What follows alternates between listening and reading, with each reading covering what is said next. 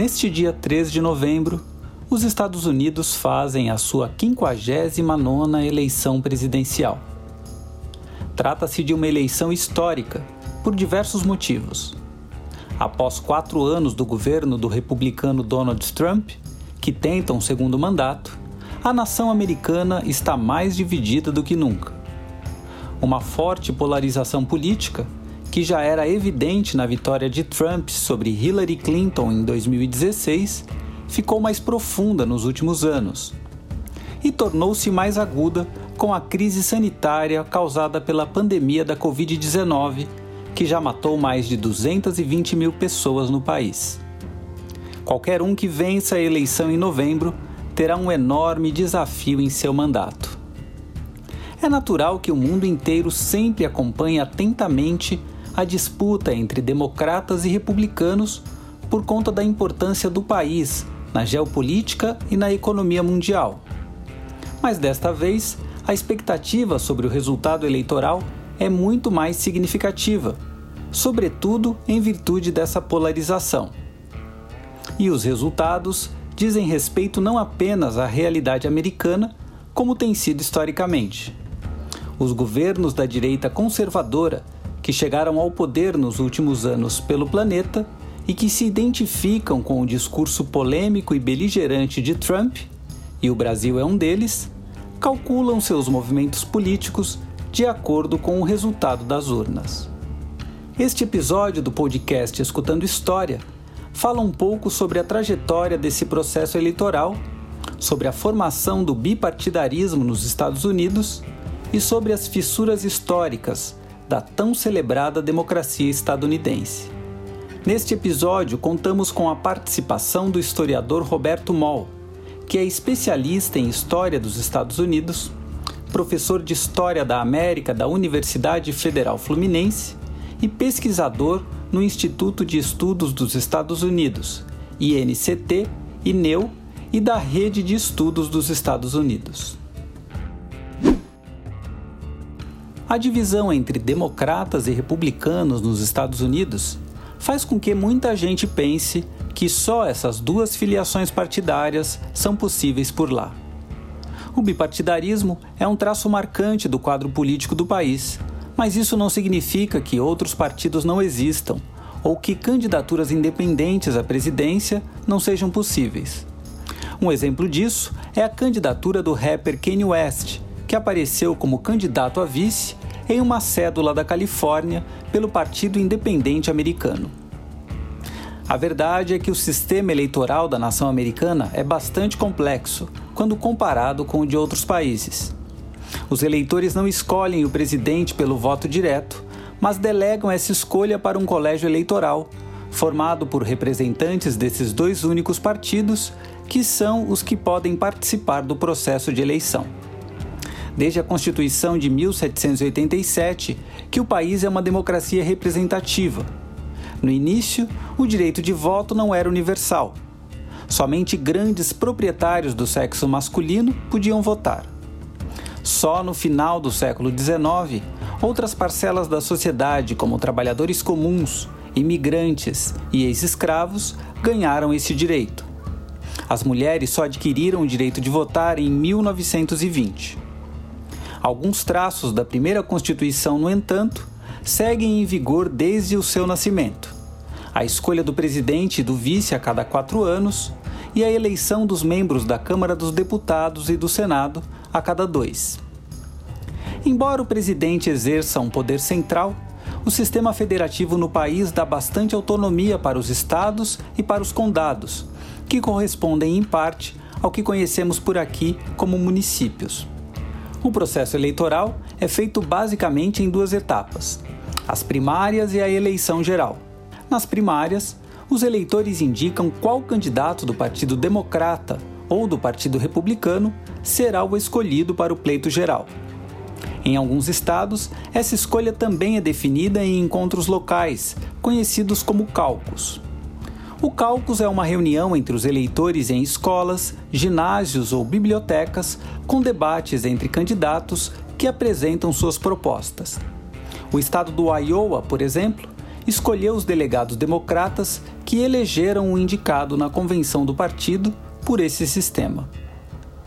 As eleições presidenciais têm algumas peculiaridades. Só um americano nato pode se candidatar à presidência. Em 2011, por exemplo, Donald Trump se engajou em espalhar dúvidas sobre a nacionalidade de Barack Obama, ajudando a propagar a informação falsa de que ele não havia nascido no Havaí, que é um dos estados americanos, mas no exterior. A reeleição para mais de um mandato presidencial é permitida e até 1951 era possível até exercer um terceiro mandato. Foi o que aconteceu com Franklin Delano Roosevelt, que governou o país de 1933 a 1945. Em 1951, a 22ª emenda da Constituição proibiu que os presidentes do país fossem eleitos por mais de dois mandatos. O bipartidarismo é uma das principais marcas do processo eleitoral nos Estados Unidos. Existiram e existem outros partidos na história política do país, mas a proeminência e a longa duração desse bipartidarismo é explicada pela própria estrutura do sistema político, como nos esclarece o professor Roberto Moll. Vale lembrar que outros partidos participam e participaram, até com certo sucesso, das eleições majoritárias e minoritárias nos Estados Unidos. No começo do século XX, por exemplo, o Partido Socialista e o Partido Progressivista né, tiveram bons resultados nas eleições presidenciais e, e o Partido Socialista, especialmente, conseguiu, inclusive, ter bons resultados em eleições municipais, elegendo prefeitos de algumas cidades. É, mas o, esse bipartidarismo ele é reflexo do próprio sistema federalista estadunidense e do sistema de votos por colégio eleitoral. A disputa que se transforma numa disputa dentro de cada estado da federação necessita, na verdade, de uma organização muito grande com a presença do partido em todos os estados da federação. Né? É, e, e esses partidos precisam não só é, participar das eleições, como também organizar esses pleitos eleitorais. Então, um partido que busque né, com, ser competitivo para as eleições presidenciais nos Estados Unidos, ele precisa de muitos recursos e de muita mobilização de pessoas e de capital, de financiamento, para estar presente em todos os estados da federação e, ser, e poder vencer em todos os estados da federação. Né? Isso significa que precisa de uma aproximação muito grande, por exemplo, com líderes locais, né, e precisa de um financiamento privado bastante robusto, né, porque o financiamento público ele não é, ele não tem muito impacto. Né, então, é, e, e, inclusive esses partidos acabam se refinanciando publicamente quando estão no poder, mas o financiamento público direto acaba não tendo muito impacto. Né? Isso faz com que esses dois partidos, tanto o Partido Democrata quanto o Partido Republicano, ao longo da sua história, tenham conseguido construir e monopolizar né, o acesso a esses recursos de pessoas e os recursos financeiros em todos os estados da federação. Um terceiro partido, portanto, que quiser competir com esses dois partidos, ele precisa ter uma grande quantidade de recursos financeiros e uma grande penetração né, entre é, é, grupos locais de cada um dos estados e de cada um dos condados nos Estados Unidos, o que torna muito difícil para que um terceiro partido surja com chances reais de vitória. Né? Então, acaba havendo um controle do sistema a partir do, do próprio sistema de colégios eleitorais e de financiamento para essas eleições. Né? Agora, é, é, acredito que no futuro breve, isso talvez possa mudar, porque com a internet né, e com o, a, os meios de comunicação, desenvolvimento de meios de comunicação, é possível né, que essa penetração em todos os estados se dê de outra forma né, e seja menos dependente de recursos financeiros é, e de representantes líderes políticos locais. O Partido Republicano foi fundado em 1854. Sua base de formação era identificada como uma plataforma reformista e progressista, reunindo anti-escravistas, modernistas e ex-Whigs. O Partido Whig foi fundado em 1833 e tinha como ideologia o protecionismo, a modernização e a industrialização do país. Em sua formação original, seus partidários se opunham à expansão da escravatura nos novos territórios dos Estados Unidos. Desde o início, os democratas foram o seu grande adversário político. Já o Partido Democrata, uma das agremiações políticas mais antigas do mundo ainda em atividade, foi fundado em 1928, tendo como base o Partido Democrata Republicano, criado por Thomas Jefferson em 1791. Suas principais bandeiras na formação original foram o republicanismo, poder central mínimo, maior autonomia para os estados e a defesa dos interesses agrários, sobretudo de grandes proprietários de terra do sul escravocrata. Por volta de 1830, o Partido Populista de Andrew Jackson, que tinha bastante apoio de pequenos proprietários de terra, juntou-se aos democratas. O Partido Democrata, por sua plataforma de defesa aos agricultores escravistas do Sul, ficou bastante ligado aos conflitos que geraram a Guerra da Secessão, o que criou sua associação com o racismo sulista e com os reacionários. Os Estados Unidos já elegeram 19 presidentes republicanos e 15 democratas. O primeiro presidente foi Abraham Lincoln, assassinado em 1865. Como podemos observar, os republicanos foram grandes defensores do abolicionismo nesta época, e os democratas tinham forte ligação com uma tradição escravista e posteriormente segregacionista no sul do país. Ocorre que os dois partidos mudaram consideravelmente aspectos importantes de suas plataformas e o perfil de seus eleitores ao longo do tempo. Falamos um pouco sobre a mudança do perfil ideológico dos dois partidos com o professor Roberto Moll. Essa mudança que vocês pontuam, ela ocorreu ao longo do século XX, com alguns momentos de inflexão que correspondem, inclusive, é, às transformações do liberalismo nos Estados Unidos.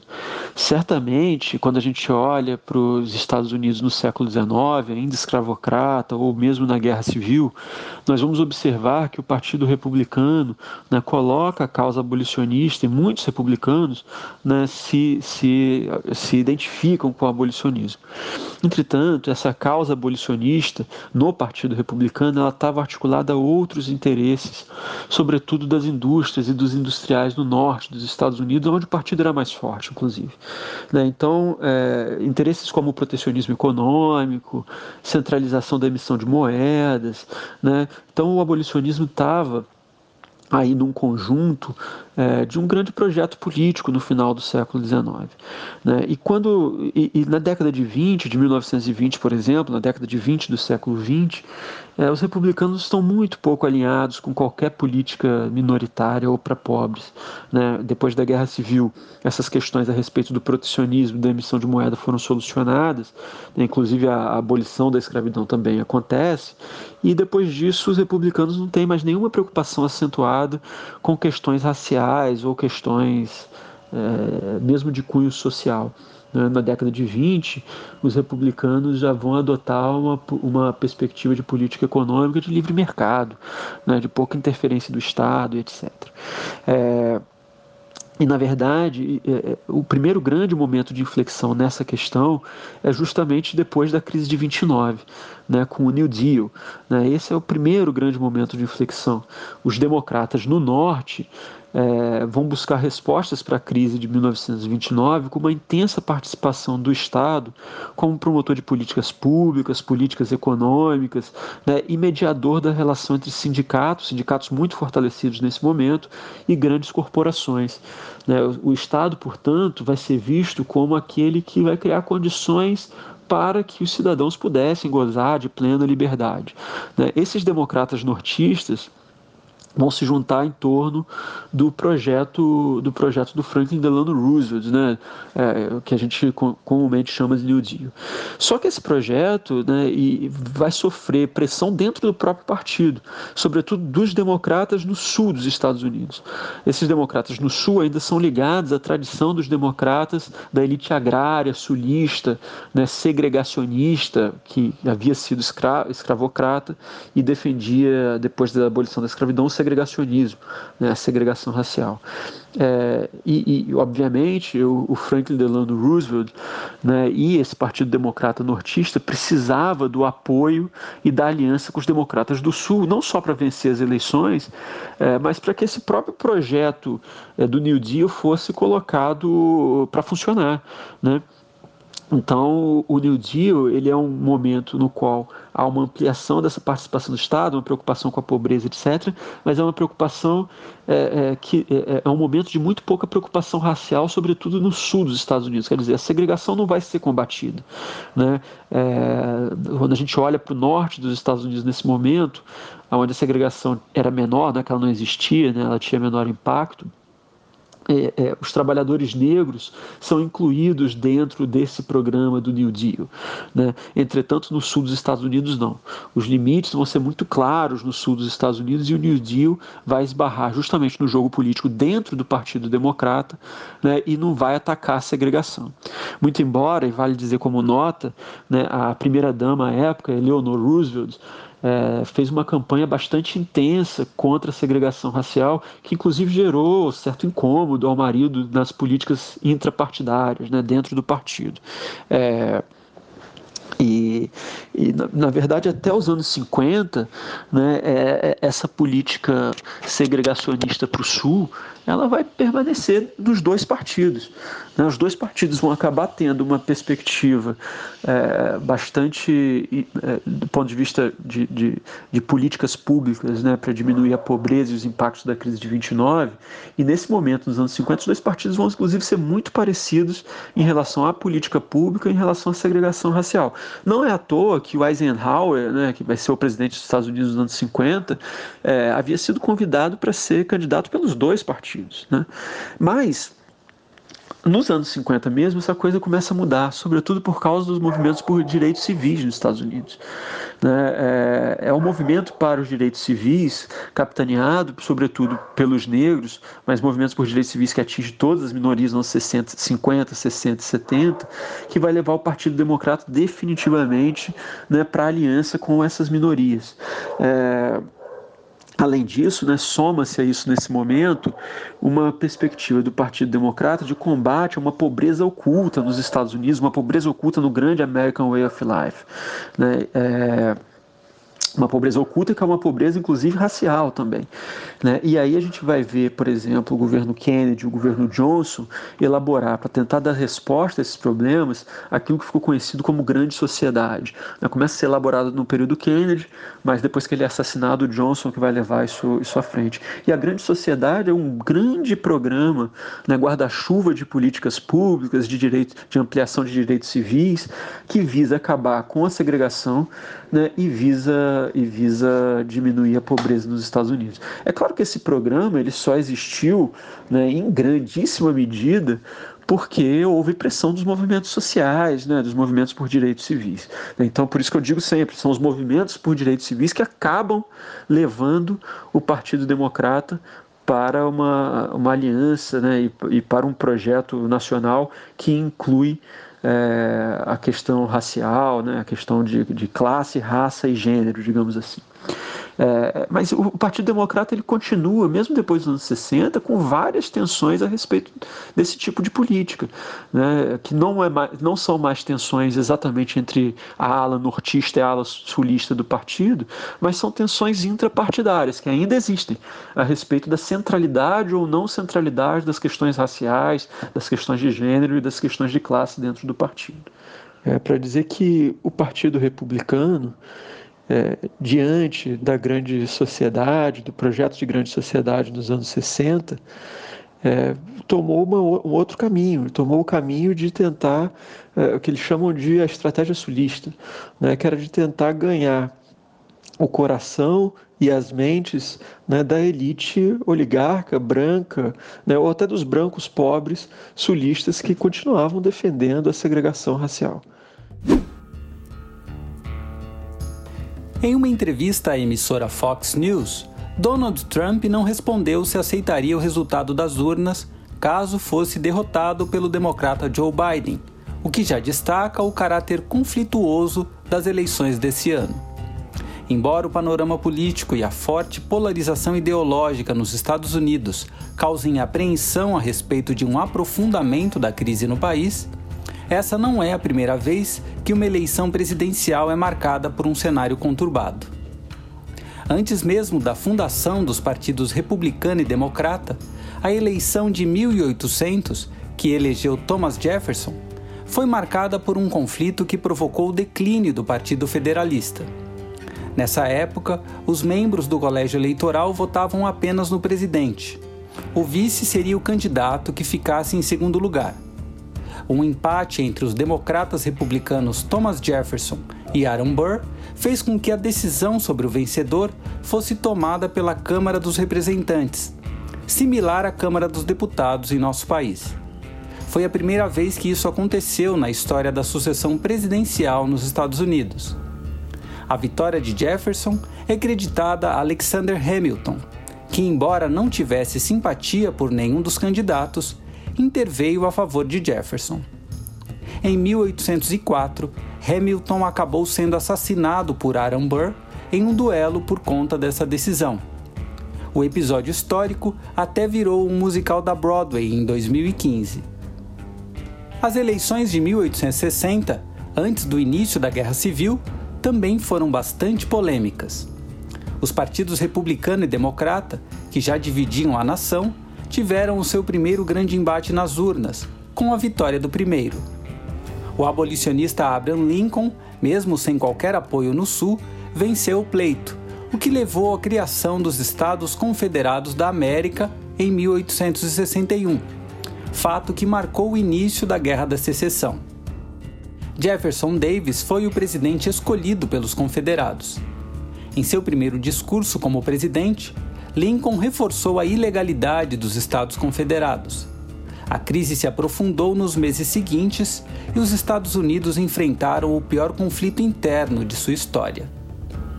Outro exemplo de um processo eleitoral conturbado na história americana foi o pleito que elegeu Woodrow Wilson em 1912. Wilson quebrou uma longa hegemonia dos republicanos ao ser eleito por conta de um conflito interno no partido. Theodore Roosevelt havia governado o país até 1909. Ele discordou da nomeação de William Taft para as eleições daquele ano por conta da aproximação deste com a ala mais conservadora do partido. Decidido a desafiar Taft nas primárias, acabou não sendo indicado e, descontente, abandonou o Partido Republicano, formando o Partido Progressista, pelo qual saiu candidato. A eleição foi tão conturbada que Roosevelt chegou a ser baleado por um taverneiro chamado John Frank em Milwaukee em 14 de outubro de 1912. A bala só não o atingiu gravemente porque acertou o estojo de aço de seus óculos e as 50 páginas do discurso que estava dobrado no bolso de seu casaco.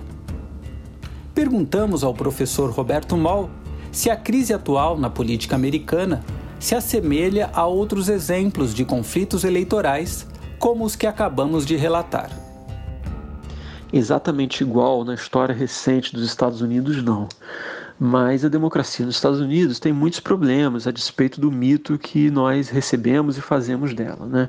Nós já falamos aqui, por exemplo, do poder dos dois partidos e dos investimentos, né, do financiamento desses dois partidos é, nesse sistema de colégio eleitoral, que praticamente inviabiliza é, um terceiro partido que possa concorrer de forma competitiva, sobretudo em eleições nacionais. Mas a gente pode lembrar também que até 1960, 1965, sobretudo, quando tem a lei de direito ao voto, a maior parte das minorias no sul dos Estados Unidos, sobretudo os negros, eram excluídos do direito ao voto. Né, seja por questões burocráticas ou seja por ações de supremacistas brancos que impediam os negros de chegar às sessões eleitorais. Né? Depois de 1965, quando há uma padronização é, do, das leis de direito ao voto nos estados e que, na prática, acaba garantindo a participação dos negros nas eleições em qualquer estado, é, mesmo depois de 1965, essa lei passou a ser questionada com frequência, né, em vários momentos da história. E, além disso, né, é, é, tem uma série de entraves né, no próprio processo eleitoral que acabam excluindo trabalhadores e minorias de forma geral. A gente precisa lembrar, por exemplo, que a eleição nos Estados Unidos ocorre numa terça-feira, e numa terça-feira em que não é feriado. Portanto, as pessoas têm que abrir mão de parte do seu dia de trabalho para votar. Né? E, obviamente, em, em, muitos casos, precisam da anuência de patrões, enfim, da empresa em que trabalham, etc. Né? E Muitas vezes, nos bairros de minorias, nos bairros operários, sobretudo no sul dos Estados Unidos, em bairros negros, as sessões eleitorais ficam muito cheias, com muitas filas, e o tempo em que os negros levam para votar é muito maior do que em bairros brancos, por exemplo. Né? Então, essa é uma forma de tentar desestimular o voto da comunidade negra, né? sobretudo num dia em que as pessoas têm que trabalhar. É, o próprio voto pelo correio, que vem sendo discutido nessas eleições como alternativa à, à participação é, nas sessões eleitorais, né, a presença nas sessões eleitorais, ele, ele se revela problemático para as minorias também. Uma pesquisa recente mostrou, por exemplo, que as minorias têm votos pelo correio muito eh, invalidados numa frequência, numa quantidade muito maior do que brancos, por exemplo. Né? E aí a gente pode até se perguntar, mas é, como é que o cara no correio consegue avaliar que o voto é de alguém, é, de alguma minoria étnica, racial ou de trabalhadores? Né? Isso acontece porque é, o voto pelo correio identifica o bairro, por exemplo, do eleitor. Né? E aí isso acontece, é uma das, é uma das hipóteses, né? é algo que ainda está sendo pensado e avaliado. Mas é fato né, que o voto das minorias é, é, é mais descartado do que o voto de brancos quando ele é feito pelo correio. E vale lembrar, por último, aí que recentemente a gente eh, pôde observar uma eleição muito confusa e bastante complexa dos Estados Unidos, né? A eleição do George W. Bush em 2000, quando ele perde o voto entre os indivíduos, né? E do colégio eleitoral a, a eleição fica é, suspensa por um estado a ser definido, né? Pelo estado da Flórida, né? Então é, tava, a eleição estava praticamente empatada, o estado da Flórida dava 29 candidatos, e no estado da Flórida a eleição estava muito próxima entre os dois candidatos, republicano e democrata. É, e aí, antes mesmo que houvesse o fim da, conta, da contabilização dos votos, o, a Fox News, né, é, que apoiava abertamente o George W. Bush, acaba declarando ele presidente e ele, e ele acaba sendo presidente antes que houvesse uma definição dos votos no estado da Flórida, enfim. E foi bastante, bastante confusa, complexa e questionável, inclusive, esse processo eleitoral. Como nos explica o professor Roberto, a democracia nos Estados Unidos tem muitos problemas, a despeito do mito que se construiu a respeito dela ao longo dos anos. Conhecer um pouco mais sobre a estrutura, a natureza e a trajetória do processo eleitoral do país nos ajuda também a desconstruir certas ideias monolíticas sobre essa mesma democracia. E a crise atual é um momento ideal para refletir sobre o tema. Afinal, o resultado eleitoral nos Estados Unidos acaba tendo uma influência global que não se pode ignorar. Nós ficamos por aqui. Até o próximo episódio.